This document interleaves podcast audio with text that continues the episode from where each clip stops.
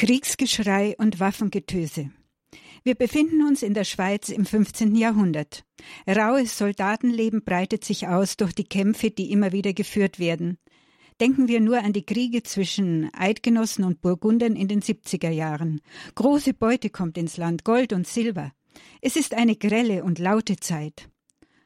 Und in diese Epoche baut Gott einen hohen, schönen Turm in eine Waldschlucht, den Ranft, gleichsam einen Leuchtturm in die Brandung von Grausamkeit, Beutegier, ungeheurer Fresssucht, sexuellen Vergnügungen. Dieser Turm ist die Vision eines 16-jährigen Jungen Niklaus von Flühe. 1417 wurde er auf dem Flüeli bei Sachseln im Kanton Obwalden geboren. Schon als Kind war er mit Visionen heimgesucht und als Jugendlichen drängte es ihn in die Einsamkeit zum stillen Gebet und Fasten. Als er den Turm sah, wusste er, dieser Turm bin ich. Er wusste, dass es seine Berufung war, ein einsames Leben zu führen. Dennoch lebte Niklaus nach dieser Einsicht noch 34 Jahre wie sein Vater als Bauer, nahm Anfang der 40er Jahre am Krieg der Eidgenossen gegen die mit Habsburg paktierende Stadt Zürich teil und später am Thurgauer Feldzug. Ist er dem göttlichen Ruf untreu geworden? Folgen wir nun seinem Weg der Gottsuche. Mit 30 Jahren heiratet er Dorothee Wüss und wird Vater von zehn Kindern. Er übernimmt die Ämter als Ratsherr in Obwalden und Richter in seiner Gemeinde. Gerechtigkeit und Klugheit zeichnen ihn aus.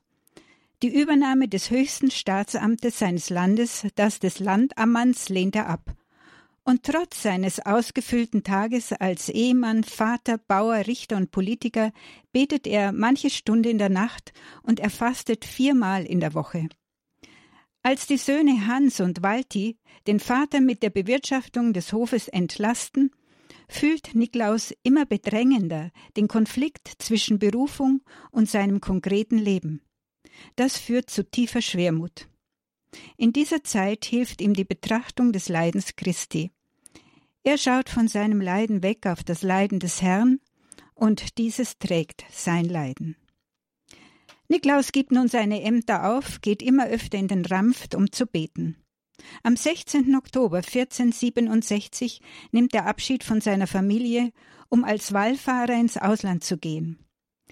Eine Vision bei Liestal vor Basel, die ihm als übergroßer Schmerz bis in den Leib dringt, ruft ihn zurück.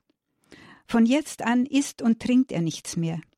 Er wartet, irrt umher und steigt dann zum Ort seiner Vision aus Jugendtagen in den Ranft hinab nur einige Minuten vom Wohnhaus seiner Familie entfernt.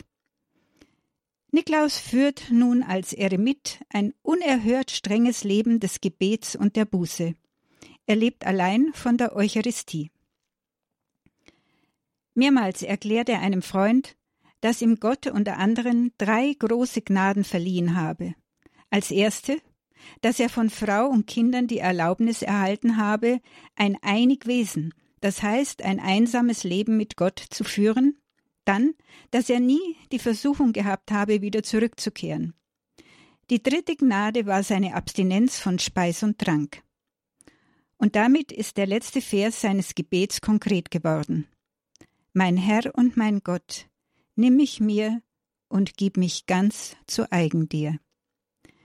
Niklaus von Flühe hat sich in Gott niedergelassen. So formulieren es seine Biografen.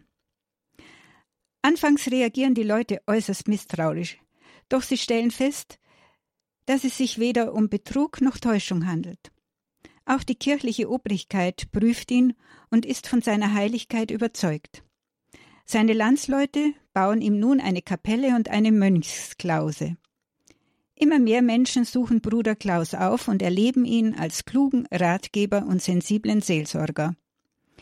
Wenn er ihnen auch äh, sehr seltsam vorkommen mag und viele sein Anblick erschreckt, sie verehren ihn als lebenden Heiligen. Suchen wir nun einen Pilger auf, dem Bruder Klaus eine einfache, wie von Kinderhand gezeichnete Figur zeigte. Diese Zeichnung, so erzählt der Pilger, sei das Buch, worin Bruder Klaus lese. Sie stellt ein Rad mit sechs Speichen dar. Der Mittelpunkt ist die ungeteilte Gottheit, habe ihm der Klausner erklärt. Und von ihr gehe alles aus und kehre alles wieder zurück. Trotz oder auch wegen seiner tiefen Gottverbundenheit ist dieser heilige Politiker aus der Verantwortung für die Welt nicht entlassen. Und so kommt es zu der pazifistischen Großtat, durch die Bruder Klaus für die Schweizer zum Vater des Vaterlandes wird. Die inneren Konflikte der Eidgenossenschaft hatten sich immer mehr zugespitzt.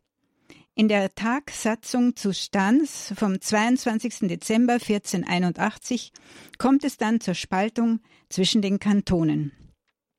Es ging um Streitigkeiten der städtischen mit den ländlichen Kantonen und um die Frage, ob Freiburg und Solothurn in die Eidgenossenschaft aufgenommen werden sollten. Doch Pfarrer Heini am Grund von Stans lässt Bruder Klaus der Tagsatzung eine Botschaft zum Frieden überbringen. Der Streit wird geschlichtet. Ein Auseinanderbrechen der Eidgenossenschaft, ein Bruderkrieg verhindert. Im sogenannten Stanser Verkommnis werden Solothurn und Freiburg in den Bund der Eidgenossen aufgenommen. Am Benediktustag, dem 21. März 1487, stirbt Bruder Klaus im Ranft und wird in der alten Kirche zu Sachseln beigesetzt. Heute ist seine Grabstätte in der neuen Pfarrkirche. 1947 wird Bruder Klaus von Pius XII. heilig gesprochen. Seitdem gehört er nicht mehr der Schweiz allein, sondern der ganzen Welt. Ungezählte Pilger besuchen bis heute sein Grab und den Ranft. Wir haben es gewagt, einem Mann zu begegnen, der ein ungewöhnliches Leben führte. Das Licht Gottes hat ihn in eine innere Tiefe gezogen, die wir nur erahnen können. Die patriotische Haltung dieses Eidgenossen verstehen wir wohl noch, aber die Visionen des Mystikers, des Eidgenossen Gottes, wie manche ihn nennen, lassen sich allein durch die Tiefenpsychologie nicht erschließen. Und sein 20 Jahre dauerndes Wunderfasten? Niemand kann es erklären. Weist es nicht auf das Wort Jesu hin? Nicht vom Brot allein lebt der Mensch.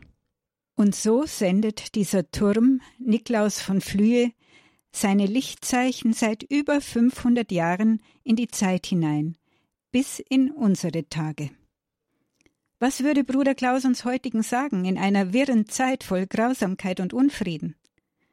Vielleicht sagt er, Betrachte das Leiden des Herrn in deinem Herzen, suche den Frieden in dir, und du kannst Frieden bewirken.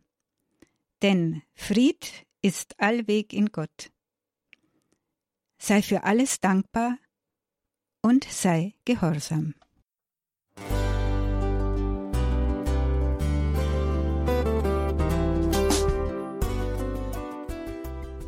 Liebe Zuhörerinnen und Zuhörer, vielen Dank, dass Sie unser CD- und Podcast-Angebot in Anspruch nehmen.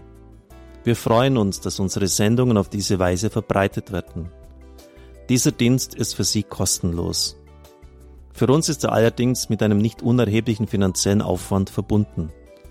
Deshalb sind wir für jede Spende dankbar. Alle Bankverbindungen unserer Spendenkontos können Sie über unsere Homepage horeb.org unter dem Menüpunkt Spenden einsehen. Dort besteht auch die Möglichkeit, online zu spenden. Natürlich nach den neuesten Sicherheitsstandards. Sie können diese Informationen auch bei unserem Hörerservice unter der Telefonnummer 08328 921 110 erfragen. Ich wiederhole die Rufnummer 08328 921 110. Vergelt's Gott für Ihre Unterstützung. Ihr Pfarrer Kocher.